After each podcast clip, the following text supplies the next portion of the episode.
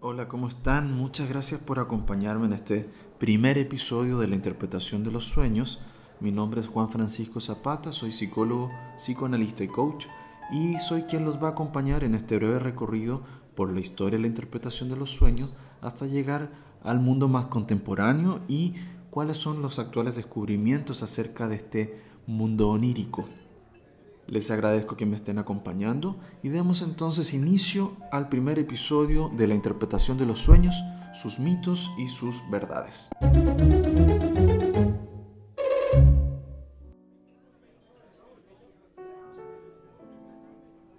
Como se mencionaba en la introducción, la interpretación de los sueños es tan antigua como la humanidad misma.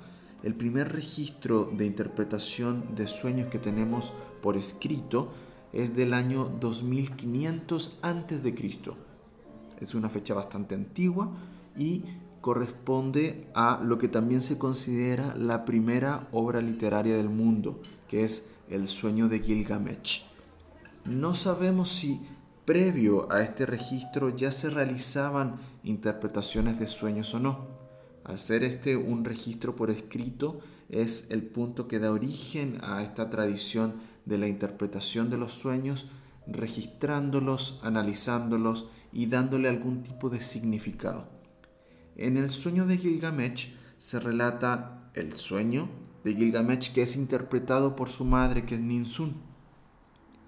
Ninsun, su madre, interpreta este sueño como un hecho que está por venir. Entonces, no solo tenemos la primera interpretación de un sueño, sino que tenemos la primera interpretación de lo que posteriormente vamos a llamar un sueño premonitorio, es decir, cuando tú sueñas algo que va a ocurrir posteriormente.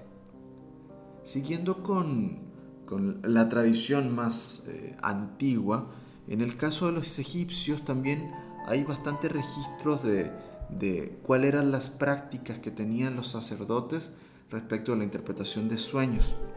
Hay un papiro que está datado eh, aproximadamente al año 1279 a.C.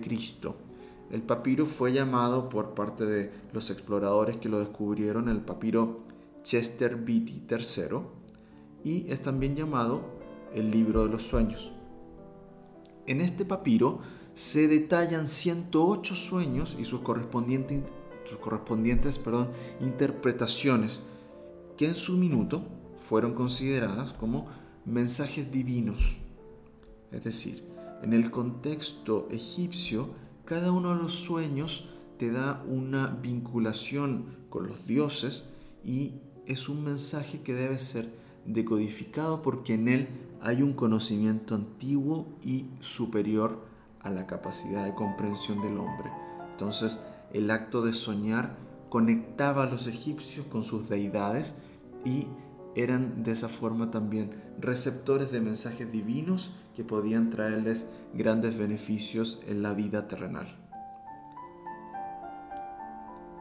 En el caso de los griegos, ellos tenían también todo un mundo que estaba enfocado a la interpretación de los sueños tenían incluso templos donde las personas asistían únicamente a soñar, que es algo que en la actualidad sería muy raro, muy impensado, que uno fuera a soñar algún lugar específico. Uno generalmente o sueña en su casa o eventualmente si está realizando eh, algún viaje puede llegar a tener algún sueño porque te quedas dormido o en el avión o eventualmente el tren o cualquier medio de transporte. Y pues ya, pero ir específicamente a un lugar a soñar es algo que actualmente se nos puede hacer un poco extraño. Los griegos tenían estos templos, se llamaban los templos de Asculapio. ¿Y en qué consistía esto? La persona iba, se le realizaba un proceso inicialmente de purificación, la persona se bañaba en distintos aceites, etc. Se le daba también algo muy similar a lo que hoy podríamos llamar aromaterapia, eh, con distintas hierbas, etc. Y se le inducía el sueño a la persona, que finalmente, una vez que tenía un sueño, dormía, ¿cierto? Tenía un sueño, al momento de despertar le compartía su sueño a alguno de los sacerdotes que estaba en el templo. El sacerdote, ¿qué es lo que hacía? Escuchaba el sueño de la persona y realizaba un diagnóstico a propósito del sueño. La verdad es una práctica que actualmente está en desuso, pero es muy interesante porque noten que finalmente, y un poco a modo de, de recapitulación, todo el mundo antiguo tenía una vinculación con los sueños y estos sueños se ponían a disposición del soñante para mejorar un aspecto de su vida. En el caso de los griegos específicamente, los sacerdotes hacían el diagnóstico y le recetaban a la persona algún tipo de alimentación que fuese más rica quizá en fruta, en algún tipo de verdura, en algún tipo de líquido, eh, eventualmente también eh, para mejorar algún tipo de dolencia física o emocional. Eh, se hacía una interpretación también para ver si había alguna situación de lo cotidiano que aquejara a la persona y que le estuviese generando algún tipo de malestar físico. Entonces, finalmente ya habían concepciones de lo psicosomático, de cómo los estados anímicos podían influir en el bienestar del cuerpo y el sueño era una de las tantas herramientas de las cuales se valían para poder apoyar a la salud de la persona mediante un conocimiento de sí mismo.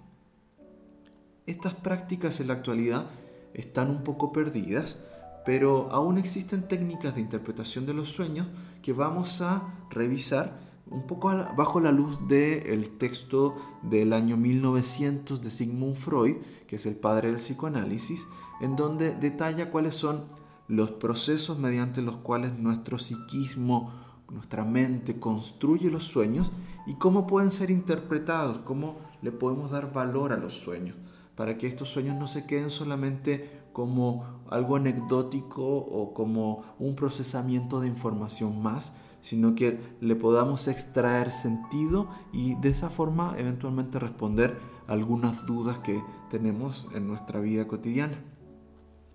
Vamos a responder también una pregunta que es muy clásica, que es, eh, ¿se puede analizar o se puede interpretar un sueño a través de un diccionario de sueños?